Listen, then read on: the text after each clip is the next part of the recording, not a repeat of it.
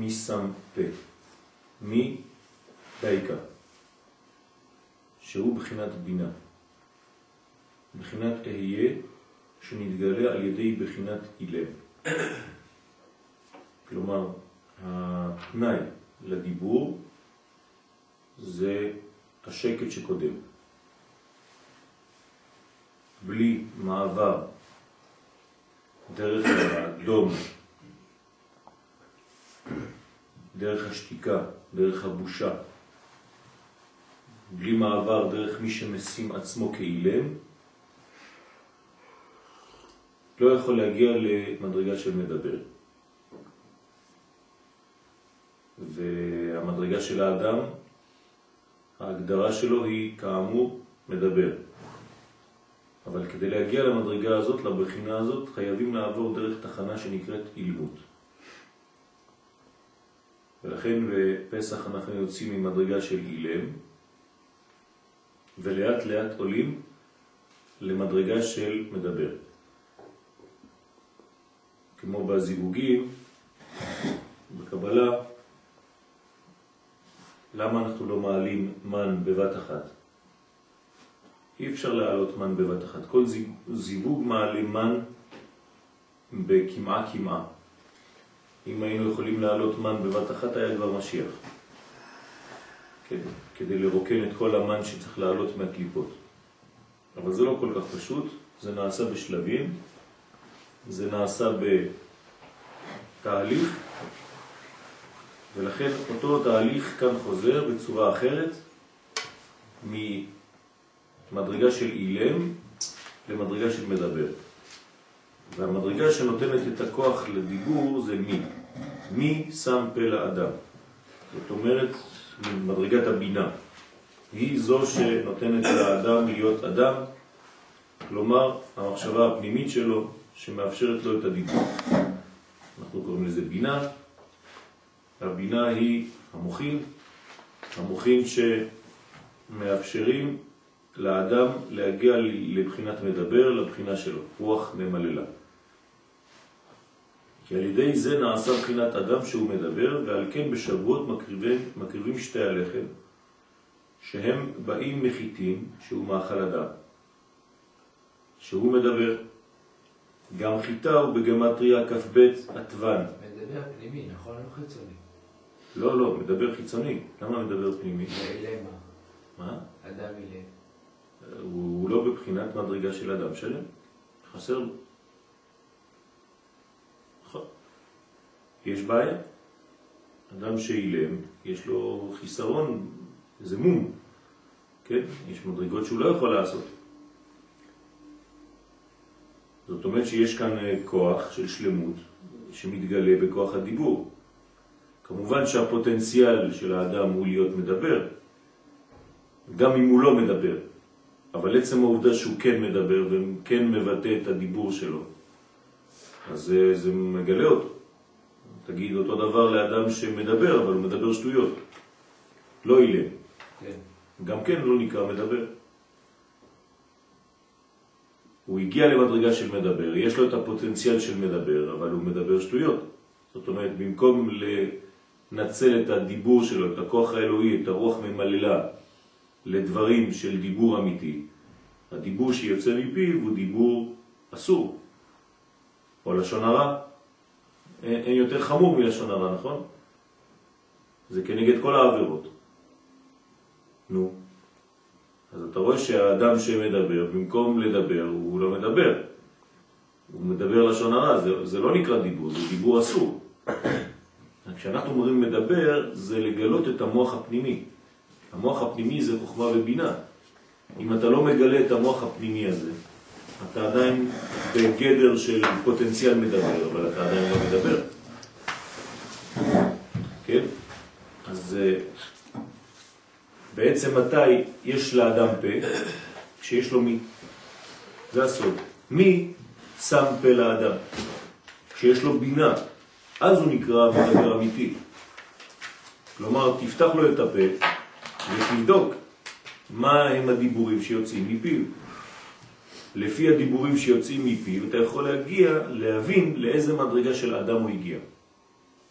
זה לא סתם כל מי ש... כן, פותח את הפה ומתחיל לומר מילים. זה לא נקרא מדבר. כן, המדבר צריך שתהיה לו בינה פנימית שמתבטאת דרך דיבורו. זה נקרא האדם המדבר. כאן הוא הגיע למדרגה האמיתית שלו.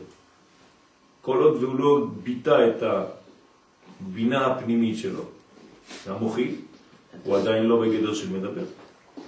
הוא בפוטנציאל מדבר, כי הקדוש ברוך הוא נתן לו את הכוח לדבר, אבל הוא לא מדבר. אז לדבר זה לא סתם להוציא מילים, כן? לדבר זה לגלות בינה. ובשבועות אנחנו מקריבים שני הלחם, שזה נעשה מחיטה. חיטה בגמטריה 22 כנגד כ"ב אותיות של התורה. כלומר, תשימו לב מה זה דיבור, וידבר השם, זה הדיבור האמיתי, וידבר השם אל משה, לאמור.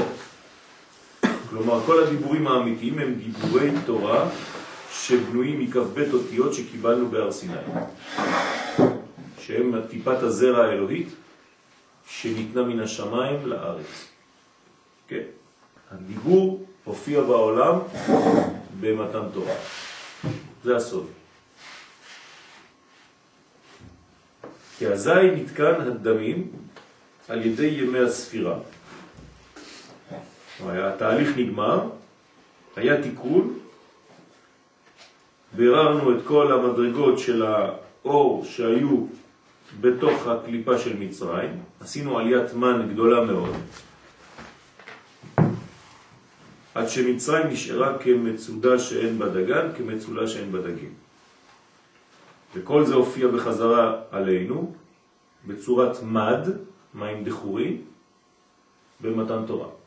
כלומר, הייתה התערותא דלתתא במשך שבעה כפול שבעה.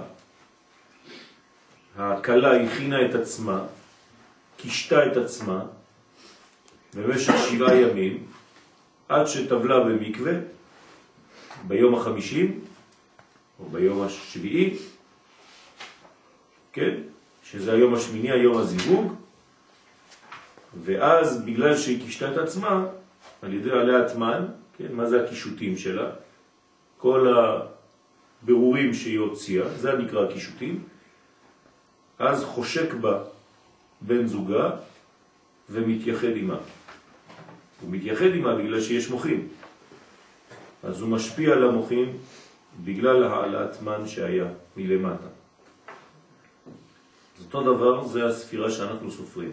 אנחנו מביאים כל יום מן חדשים, מבררים אותם, מוציאים אותם מהקליפה שנמצאת בכל יום. ואנחנו מוצאים את האור.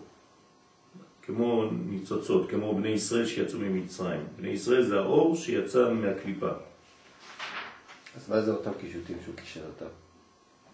מי קישט אותם? בהתחלה. אה, זה משהו אחר. בהתחלה אין מן. בזיווג הראשון, בבריאת העולם, אין מן. כי הרי אין, אין משהו תחתון, רק העליון שבורא את העולם. אז לכן כתוב כת צליק ברצונו, כת צליק כשעלה ברצונו, תשימו לב לביטוי, כשעלה, גם שם הייתה עליית מן, אבל בתוך המוח האלוהי הבורא בלבדו, רק אצל הזכר, כי היא לא הייתה עדיין נקבה. בסדר? אבל אחר כך, מאז, אין יותר זיווג אם אין עליית מן. אין דבר כזה, לא קיים. בשום פנים ואופן, לא קיים. זאת אומרת, כל הקישוט של הקלה זה בעצם החשק שהיא מעוררת כשהיא מביאה איתה מהילדים, כן? עליית מן זה תמיד ממדרגה נמוכה ממה שאני נמצא. אם אני מעלה מן, אני צריך לרדת קומה ולהוציא ממדרגה נמוכה ממני. למשל, המלכות, כנסת ישראל, היא חייבת להביא מן מאיפה? לא, היא עצמה המלכות. מאיתנו. מאיתנו. היא משתמשת בנשמות של כאן, של העולם הזה. זה עליית מן שלה.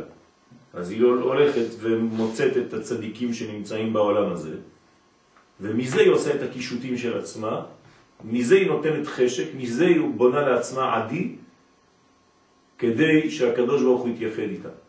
בעצם יש עם ישראל ויש כנסת ישראל, נכון. אז היא לוקחת מעם ישראל מבני ישראל, כן. מבני ישראל. בסדר? זה עליית מן שלה. ואז, מהמדרגה הנמוכה הזאת, כן, זה מעלה עדים, באלף, והעדים האלה גורמים לגשם לרדת בחזרה. אז זה נקרא עליית מן וירידת מד. כן, המים נוקבים, הנקבה. למה קוראים לה נקבה? כי יש בה כמה בחינות בחיים שלה. לפעמים היא, זה ראשי נקבה. היא נערה, קוף, מה זה קוף? קטנה. קטנה, מה זה בית? בוגרת. בוגרת, ומה זה ה'? זה המלכות, זה ה', זה הבניין שלה, לכן היא נקבה, כן? יש לה כמה שלבים בחיים שלה, קטנה, בוגרת, כן? נערה, ועד שהיא בונה את הבניין המלכותי שלה, שזה הה התחתונה של השם. אז כל הש... המדרגות האלה, כל השלבים האלה, זה בניין המלכות. עד שהיא בונה את עצמה. המלכות לא יכולה להיבנות בפעם אחת. זה שלבים. כמו ילדה קטנה שהופכת להיות נערה, שהופכת להיות בוגרת, עד שהיא בונה את עצמה לאישה. אז ככה אנחנו בונים את עצמנו. אה, בית יכול להיות גם במדינה. מה? בוגרת, אפשר להפוך את זה גם כן, למדינה. כן, כן. ו- וזה זה המדרגה של אנחנו מעלים את העדים האלה. זה תהליך, תהליך גדול שאנחנו בונים במשך ספירת העומר, גם אנחנו מעלים את העדים האלה. אנחנו מעלים עדים, כן, אמרנו את זה בכמה אופנים, אבל גם כאן אפשר להוסיף, אנחנו מעלים עדים במשך כל ספירת העומר שיהפכו לגשם בחג השבועות. כן, העדים הופכים להיות עננים שיורידו עלינו גשם של תורה. בעצם. כן, נכון. אז זה, זה הבניין, כן. העדים שאנחנו מעלים הם בעצם מה שאנחנו נקבל בחזרה.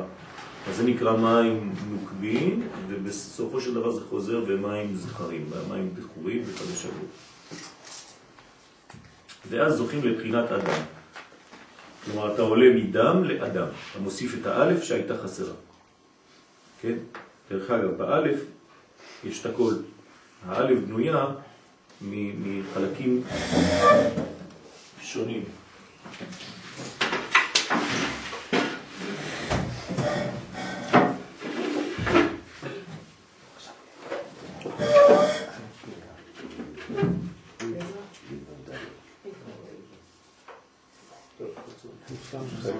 קוף סמך.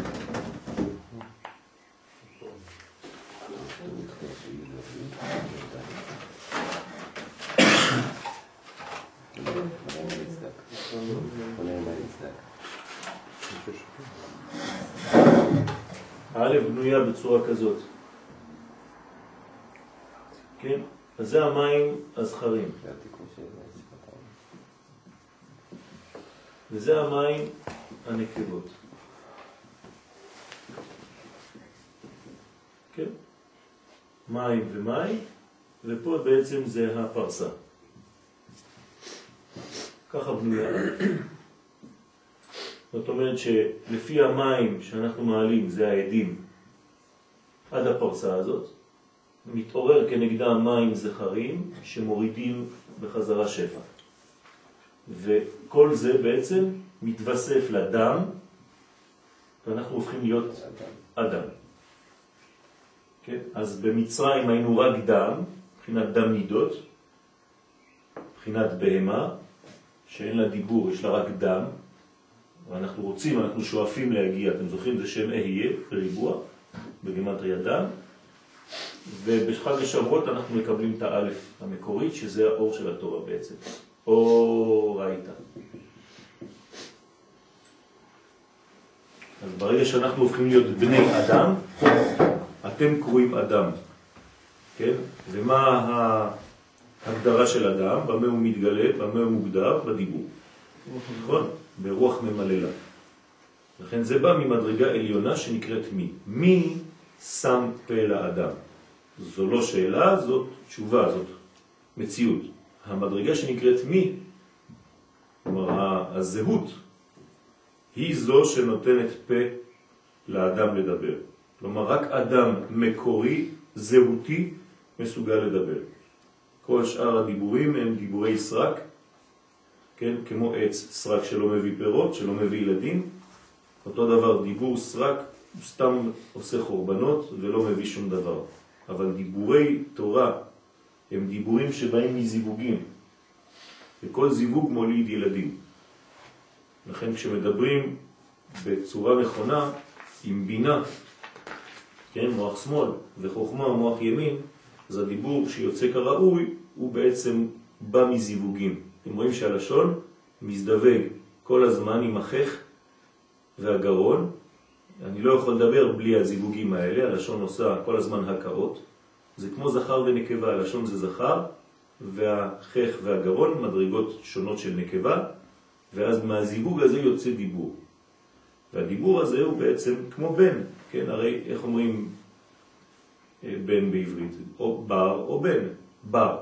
אז דבר שיוצא מבפנים, דה בר, זה בן, דה בר. אז כל, בעצם כל דיבור מוליד בנים. רק שזה לא בנים עם גוף, כן? כמו שאנחנו רגילים להם, אלא זה בנים רוחניים של דיבור. אבל הדיבור הזה הוא בהחלט חי, הוא נמצא, הוא, הוא ממלא את כל חלל העולם, כן? והוא עולה. זה עדיין שוב פעם מעלה עדים. ואז זה מוריד עלינו עוד פעם שפע. תמיד יש מדרגה כזאת של מעגל שאנחנו מעלים אורות וזה יורד עלינו בחזרה כגשם. אתה מדבר על הדיבור, אבל זה בעצם הדעת. נכון, אבל זה מתבטא בדיבור. תמיד זה פנימי. כמובן, אנחנו לא סתם, זה לא מתחיל פה הדיבור. זה מתחיל פה. רק שהוא יוצא והוא מתגלה דרך הפה. כלומר, כל עוד ואני שותק, אי אפשר לדעת אם יש בי דעת או לא. נכון? אדם יכול להיות להיראות מאוד חכם, אבל אין לו כלום בקבסה. רק כשהוא פותח את הפה אתה יכול לדעת מה הוא, מי הוא. כן? אז אה, תנו פה, זה עומר התנופה. תנו פה. דעת זה זכר ודיבור זה נקבה ביחס לדיבור. כן, אפשר לומר ככה, נכון. לכן, זה מה שאנחנו רוצים להגיע. אנחנו רוצים להגיע לשלמות האדם בחג השבועות. בסדר? ואז זוכים לבחינת אדם כנ"ל, ועל כן מפטירים בשבועות. איזה הפטרה יש בשבועות? כן, שמבטאת את כל מה שאמרנו עכשיו.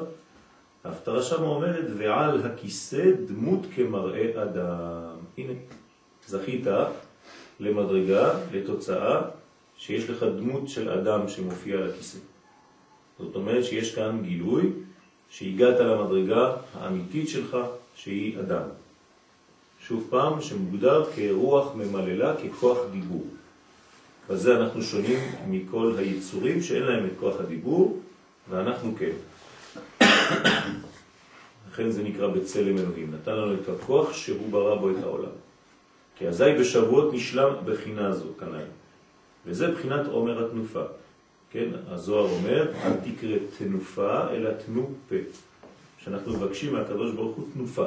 תנופה זה לא סתם אה, לקפוץ, כן, כמה מטרים קדימה, אלא תנו פה. אם יש לי פה לדבר, זאת אומרת שיש לי חוכמה, יש לי בינה, ויש לי דעת. לכן עומר התנופה זה עומר התנו פה. כי על ידי זה בעצמו נעשה הפה לדבר, כי על זה מורה התנופה בעצמה שמניפים. כן? כשאני מניף את התנופה של העומר לכל הכיוונים, זה מה שהיינו עושים למחורת הפסח, עם התבואה החדשה, עם השעורים, אז אנחנו בעצם מניפים כדי לומר לקדוש ברוך הוא, אנחנו רוצים לעלות, זו התנועה, כן? זה פועל דמיוני. אני רוצה לעלות מהמדרגה שאני נמצא בה עכשיו, שאין לי פה ולא מצח להשיב, כן? אין לי פה לדבר, כי אני כמו בהמה, גועה. אני רוצה להגיע למדרגה של מדבר. אז מרימים את העומר של השעורים, שעורים זה מאכל של בהמה, שהם מבחינת בהמה, להעלותם למדרגת אדם. לא לשכוח את הסוד שאמרנו בהמה זה עולם הפירוד, בית המה. ואדם זה א', דם. כלומר, עברנו מהבית, שזה שניות, לאחד, לאחדות. כל העולם הזה זה עולם של שניות. ברגע שאני מגלה את האחדות בעולם הזה, אז יצאתי ממדרגה של בית המה, של בהמה, והגעתי למדרגה של אדם. לכן כל דבר שאנחנו עושים שמגלה לנו את המדרגה הזאת, זה, זה בחלק חלק של בניין. כלומר, כל מה שאתה עושה בחיים שלך וזה נוטה להפריד, תדע לך שאתה חוזר למדרגה של בהמה. וכל מה שאתה עושה בחיים שלך, שזה נוטה לחבר, אז אתה חוזר למדרגה של אדם. זה סוד גדול, כן? אני אומר את זה במהירות, אבל תחשבו, זה, זה, זה, זה אחד מהסודות הכי גדולים שיש לנו בעולם. וגם שתי הלחם של חיטים שבאים בשבועות טעונים תנופה. כלומר, גם שני הלחם שאנחנו מביאים קורבן בחג השבועות, זה חייב להניף אותו, את הלחם הזה. גם כן להעלותם, גם כן למעלה מן הדיבור. עכשיו זה חידוש. חשבנו שלהגיע לדיבור זה השפיץ, זה השיא. אין יותר מדיבור.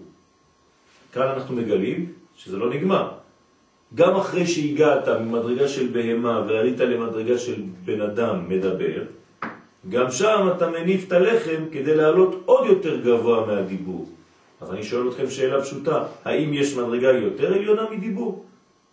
מה? שתיקה. שתיקה. יפה.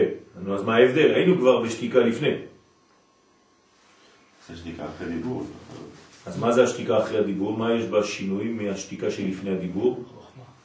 זה כמו שבת, העולם הזה זה שבת. אוקיי, בסדר, זה, אתם נותנים דוגמאות, אבל מה, מה ההבדל? הייתי כבר שותק נעשה לפני. הדיבור הדיבור העלה אותך למקום שאתה עכשיו לא באותה שתיקה כמו שהיית לפני כן. למה? זה מה שאני רוצה להבין. זה אור שהתגלה כבר, בעצם. יש איזשהו אור שהתגלה דרך הדיבור, אוקיי, ועכשיו אנחנו מוציאים את האור הזה לא דרך דיבור, דרך אולי מדרגה יותר גבוהה. אבל מה ההבדל? מי שרואה אותי, הוא רואה אותי שותק לפני שאלת רשימו, ואחרי. זה לא ששתקת לגמרי שהוא לא יודע. מה. אבל הוא יודע עכשיו מה יש בך, אני יודע יפה, מה... זה משהו, זה, זה, זה החידוש. אתה לא שותק בגלל שאתה לא יודע, אלא אתה שותק בגלל שאתה דווקא כן יודע. זה לא אותו דבר. לפני זה שתקת כי היית בבחינת בהמה, היית טיפש. אז עדיף שתשתוק. אחרי שהשגת דיבור ונהיית לאדם, אתה גם יודע לשתוק מרוב שאתה יודע. זה כבר צמצום של הדיבור. זה לא שאתה טיפש, אתה כל כך מלא שאתה גם יכול לשתוק. זה דיבור הרבה יותר עמוס. וגם כשאתה שותק. בשתיקה השנייה הזאת, אתה מדבר. אבל אתה מדבר ברובד אחר. זה מספיק לראות אותך ויודעים כבר את המסר. כן, יש תלמידים, אמרנו בשיעורים אחרים, שהם לומדים מהדיבור של הרב, אבל יש תלמידים יותר טובים שלומדים גם מהשתיקה של הרב. כן, לזה אני מתכוון. לכן, מניפים גם את הלחם בחג השבוע, אבל זה למעלה מן הדיבור, דהיינו לבחינת שתיקה, שהוא למעלה מן הדיבור, שהוא בחינת קטר. אז אתה כבר עברת למדרגה של קטר. תשימו לב לדיבור הראשון, הוא היה בבינה, נכון? עכשיו אנחנו עולים לקטר, קטר זה מעל הראש בכלל. בחינת סייג לחוכמה, שתיקה. אתה כבר, מה זה הדיבור הראשון והדיבור השני? מה? מאיפה זה בא? מה זאת אומרת מאיפה זה בא? שאנחנו מדברים עכשיו על דיבור ראשון ודיבור שני. לא, דיברנו על שתיקה ראשונה ושתיקה שנייה. איפה זה בא? איפה אנחנו רואים את זה? בחיים שלנו? כן. בכל דבר. לפני 20 שנה היית מפטפטת, כן. עכשיו שלמדת, את יודעת, יודעת מתי לפתוח את הפה ומתי לשתוק. זה קשור לספירת העולם? שביציאת מצרים, כן, היינו שותקים, אבל למה שתקנו? כי לא היינו מסוגלים בכלל לדבר, נכון? אז מה עשינו? למדנו להיות בני אדם במשך כל הספירה. כשהגענו לחג השבועות, אנחנו עכשיו כן יודעים לדבר, אבל אנחנו גם שותקים. יודעים, כן, קודם כל סייג לחוכמה שתיקה. ברגע שאתה יודע לשתוק, אתה בעצם יודע ממש את סוד הדיבור. כן, כל דבר גדול בחיים שלנו, הוא קודם לו אה, שתיקה. כן. השתיקה זה לעלות מדרגה. השתיקה זה כבר לא שתיקה של שקט, אה, של רקנות, אלא שתיקה של, אה, וואו, עצומה. כן, זה כמו השקט ש... שאחרי קונצרט גדול. כן, של מוזיקה עצומה שהיית בה, אתה יוצא ואין כבר נגנים, כולם שתקו, אתה נכנס לרכב, אתה חוזר הביתה, ונשאר לך כל ההד הזה, הפנימי, בלי שום צליל. גם לפני שהם מתחילים לנגן. גם לפני, אותו דבר. אז יש את השקט שלפני, את השקט שאחרי. כן, אותו דבר בחיים שלנו, תמיד. אבל דווקא יציאת מצרים מתאפיינת בהגדה. נכון, כי אנחנו לומדים לדבר. זה, זה הטיפול שלנו. אנחנו חייבים רפואה. לכן אומרים לנו מצווה לספר. למה? כי אנחנו לא יודעים. אנחנו לא יודעים, אז אנחנו צריכים להתחיל ללמוד. מתי מתחילים ללמוד? בדיבור הזה. אז זה לא היה אז. בפסח מצרים לא עשינו אגדה. נכון? יצאנו. אבל אחר כך אנחנו מתחילים לספר. כל הדורות שבאנו אחר כך. זאת אומרת שיש שלב שהייתה שתיקה גדולה, כי היינו בהמות. ובא השלב אחר כך שאנחנו חייבים לספר מה קרה. כן? וכל המרבה לספר הוא מרבה לדבר. אז הרי זה משובח, הוא משתבח. כי הוא לומד להחצין את המחשבה הפנימית שלו של מה קרה. הוא יודע, הוא לומד לספר את הסיפור שקרה. דרך אגב, כל מה שאנחנו עושים בחיים זה רק הצורה שמשנה את הכל, נכון? האדם שיודע ללמד ואדם שלא יודע ללמד זה רק בצורה שלו. הרי הלימוד הוא אותו לימוד. כלומר, איך אני יכול להעביר משהו, מסר, לתלמיד או לילד? זה רק בסגנון שלי, או בסגנון שלך, והסגנון הוא זה שמשנה את הכל, הגישה. נכון? אז זה, זה הלימוד שלנו בחיים, ללמוד להעביר. והלימוד הזה להעביר הוא לימוד מאוד חכם, כי הוא לומד גם להעביר דרך השקט, דרך השתיקות שבאמצע, דרך הריק. שזה לא פחות חשוב ללמוד את מה שלא כתוב. כן? שזה תכלית השלמות. דרך אגב, לשאלה שלך אה, בשבת, מו, אחרי הצהריים, שהתיקון של המידות בא דרך התורה. נכון? אמרתי לך שזה לא נכון. אז אני חוזר ואומר לך שזה לא נכון. למה? כי אם כן, מה אנחנו מבקשים מהגויים? איך אתה רוצה שגוי יהיה מוסרי? אין לו תורה. אין לו תורה. אם זה היה תלוי בלימוד תורה, המוסר, אז אנחנו לא יכולים לדרוש מהגויים להיות מוסריים, נכון? ואנחנו כן דורשים מהגויים להיות מוסריים. איך הקדוש ברוך הוא יכול לדרוש מגוי להיות מוסרי? הרי אין לו תורה. אז ממה הוא יהיה מוסרי? משמע שהמוסר קודם לתורה. אז מה הוא מוסרי? מהחיים. כלומר, זה בסיס של בן אדם. המוסר קודם בכלל ללימוד של התורה שלו. זה של דרך הארץ. כן, אתה צריך להיות דרך ארץ, בן אדם. לפני שאתה לומד תורה. כן, היה לו שאני לא הבנתי, אבל זה מה שאני צריכה ללמוד. מה זה תורה? כאילו איך התורה מחולקת. בתוך... לכן, בתוך התורה אמרתי לך שיש. סגנונות. וברוך השם, את זוכה ללמוד תורה שכן מטפלת במידות. אז ברוך השם, זה, זה לתועלת. זו הייתה תורה אחת גדולה. נכון. זו תורה אחת גדולה, יש בה עם זכוכית מגדלת הרבה רבדים, הרבה מקצועות. למשל, הרבה לא לומדים אמונה. לומדים תורה ולא לומדים אמונה. ברוב הישיבות לא לומדים אמונה. אבל מאוד. צריך להכניס לימוד אמונה בישיבות. לא לומדים גם תורה, תורה, חמישה ספרים לא לומדים. גם תנ"ך, מה שקוראים תנ"ך, תנ"ך. תנ"ך לא כן? לומדים. תחפש תנ"ך בישיבה, קשה למצוא. התכוונתי לתנ"ך, כאילו, כן. כן. שבע מצוות בני נוח זה בא מהתורה. שבע מצוות בני נוח זה קודם, זה מציאות. למרות שזה בא מהתורה, אני לא מדבר על זה, זה לא, זה לא העניין של מוסר ודרך ארץ. דרך ארץ זה דבר בסיסי, לא להרוג, לא לגנוב, כן? לכבד את השני שקיים. זה דברים שהם צריכים להיות בסיסיים בחיים שלנו. וזה עשרת הדיברות. מה? זה עשרת הדיברות. בסדר. הקדוש ברוך הוא נתן לנו את המוסר הזה בצורה של מצוות, כדי לאפשר לנו אפילו לזכות לעוד מתנה של דבר טבעי שאנחנו כבר עושים. כן, רצה הקדוש ברוך הוא לזכות את ישראל, לפיכך הרבה להם תורה ומצוות, שגם מה שאני עושה באופן בסיסי, יש לי חשק להתחתן, הקדוש ברוך הוא אומר, אתה יודע מה אני אעשה שזה יהיה מצווה. עוד יותר טוב, הרווחתי שני דברים. גם יש לי חשק להתחתן, וגם אני עושה מצווה. בסדר? זאת אהבת השם אלינו. הוא אומר, מה אתה אוהב הכי הרבה בחיים? כן? אתה אוהב את זה? אז זה מצווה. עוד יותר, אנחנו מרוויחים. אין לי שעון, אז מי שיכול להגיד לי מתי אה, אתה רוצה לסיים את השיעור? ב-20 לב, כדי לעשות את ספירת העומר. שתי דקות. אה, זהו? חמש דקות. טוב, הזמן עובר. אז יש שתיקה מחמת שאינו יכול לדבר, דהיינו מחמת בושה מחטאיו, שאין לו פה לדבר. מה? יש לך עוד עשר. אם נמשיך ככה, אנחנו כבר בשעה חמש. חמש, באמצע, חמש. אנחנו חוזרים בזמן. אז אה, יש. תבואו אליי אחר כך לאפס שעונים. חמש, חמש עכשיו אני. מבין למה כולם מגיעים באיזה דקות איחור, כי אצלי זה כבר עשר לי. אה, אתה רואה? אז תשימו, אני אני מבקש לכוון את השעונים לפי אלון. לכן הוא ראשון. לפי התעשייה האווירית. זה תעשייה אווירית, זה יותר מדויק. מעשייה אווירית.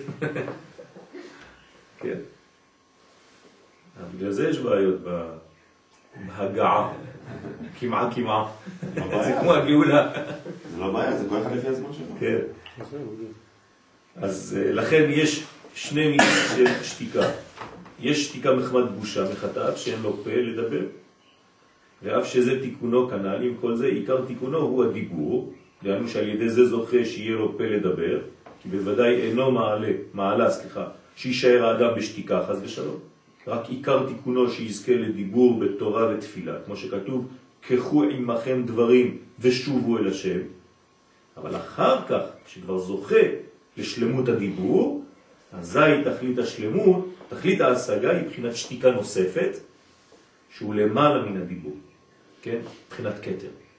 זה בחינה של קול, קוף ל', כמו תקיעת השופר. זה למעלה מהדיבור. שתו ככה על המחשבה. כן, כן, נכון. שתוק כך עלה במחשבה לפניי, המדרגה שלפני. אז אנחנו נעצור כאן, זה נקרא במופלא, במופלא ממך אל תדרוש. זה השקט. אנחנו נעבור לספירת העומר. היום 11 יום לעומר, שהם שבוע אחד וארבעה ימים.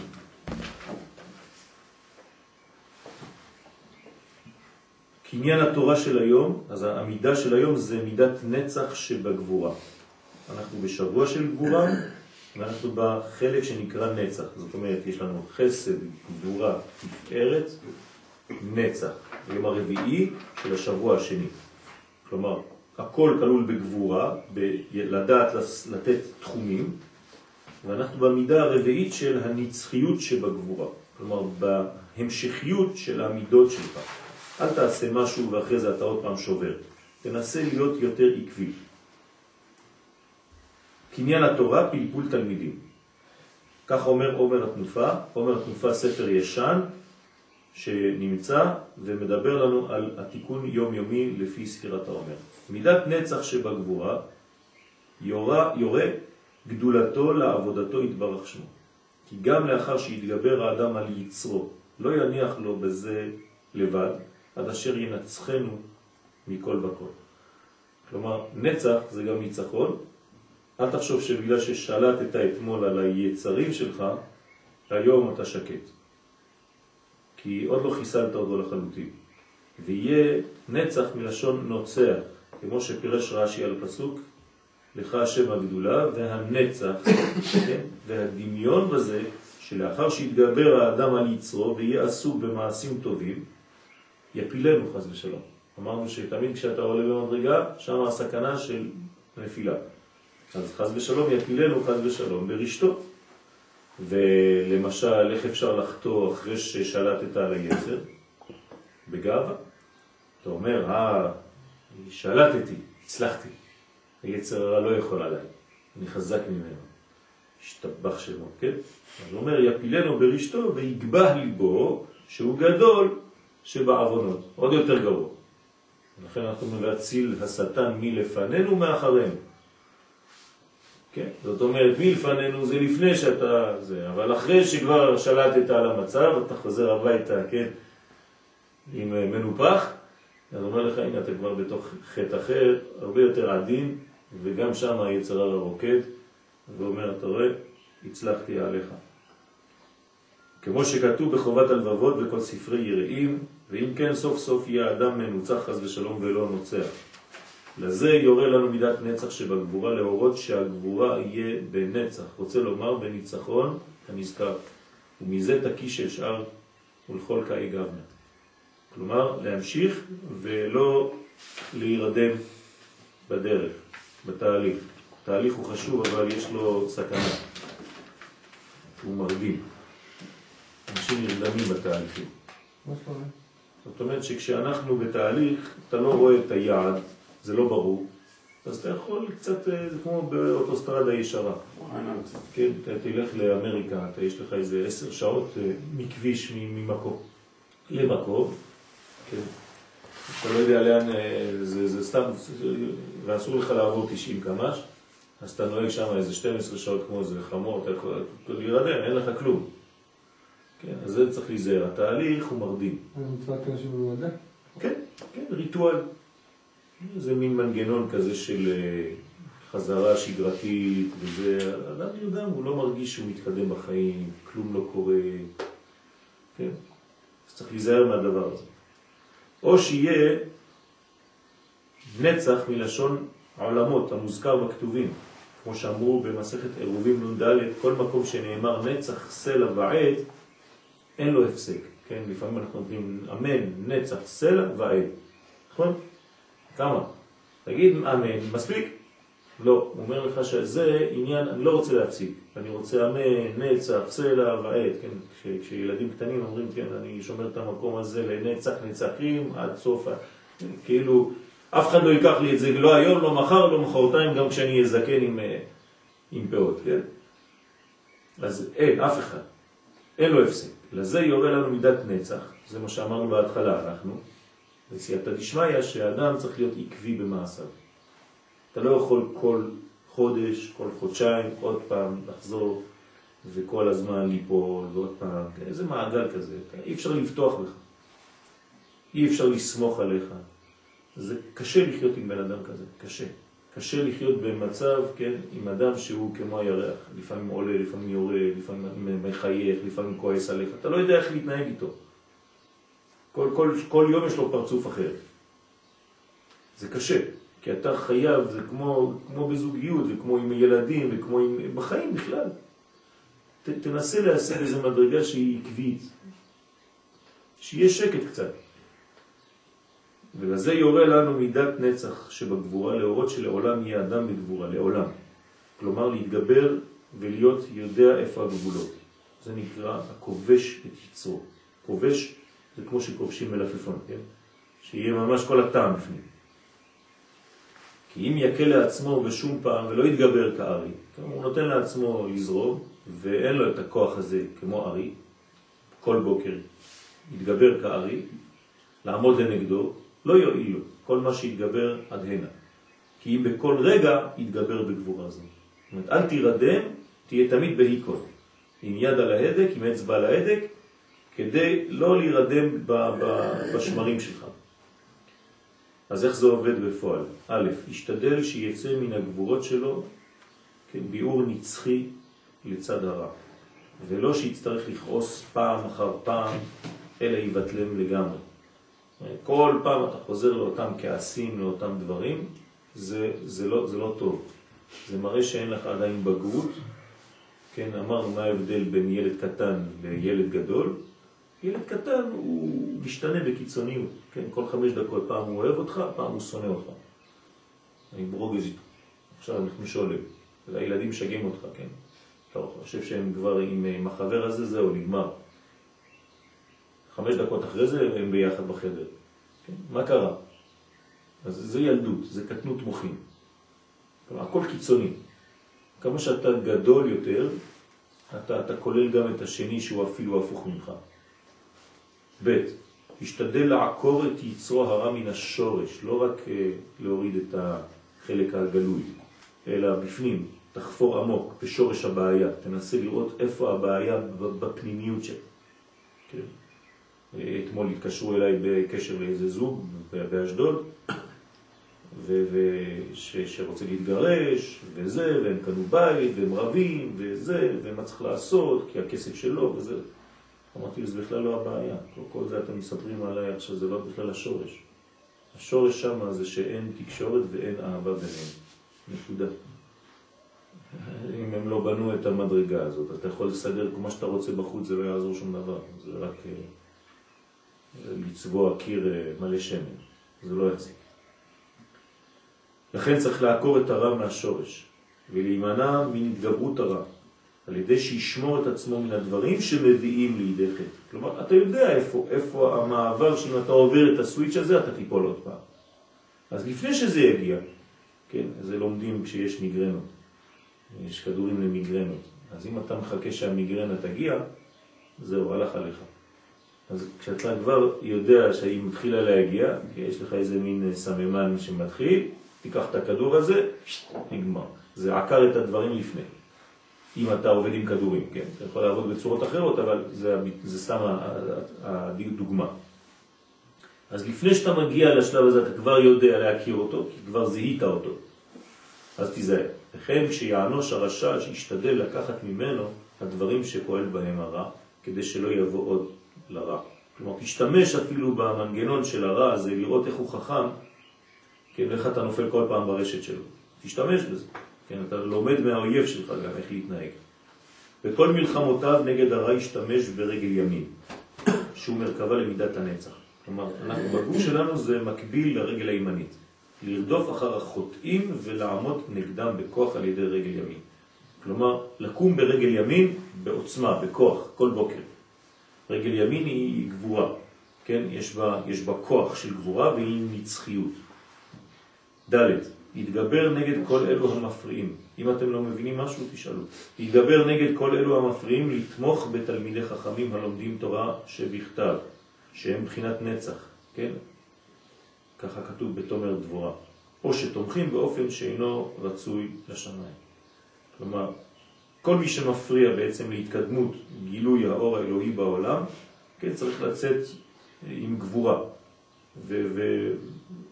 ולומר, זה לא בסדר. אנחנו רוצים שיהיה אור, כן, אנחנו רואים כמה חוכמה יש בתורה הזאת, אנחנו רוצים שהתורה הזאת תמלא את העולם. ה. יראה את עצמו תמיד בתוך מלחמה נגד הרע, ולא התעוררות והתגברות ארעית, וישתדל לנצח המלחמה בכל הצדדים.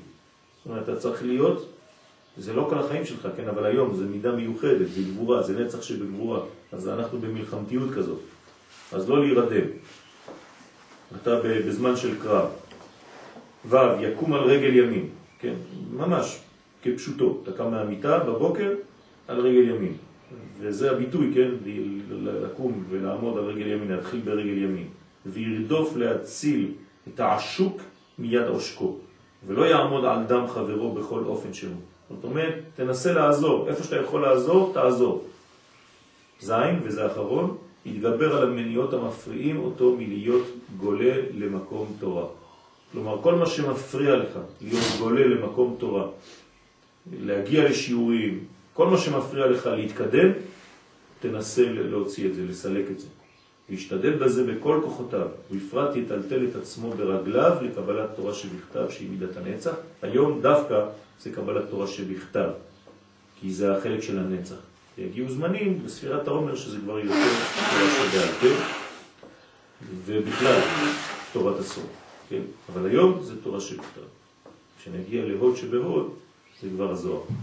אנחנו עכשיו בנצח שבגבורה, זה תורה שבכתב, אז תשתדלו היום לפתוח תורה שבכתב, פרשת ויקרא למשל, בסליחה, ספר ויקרא, פרשת אה, אה, השבוע, כן, תזריע, ו- וללמוד קצת. ממש טקסט, ללמוד את התורה, לקרוא את התורה, זה חשוב. יהי רצון שנזכה לתיקון מידת נצח שבגבורה, ושיתקיים בנו כל התיקונים האלה, שנזכה בעזרת השם להתגבר ולשלוט ולהפיק תועלת מכל מה שאנחנו יכולים למצוא ולמצות ביום הזה. אמן. כן.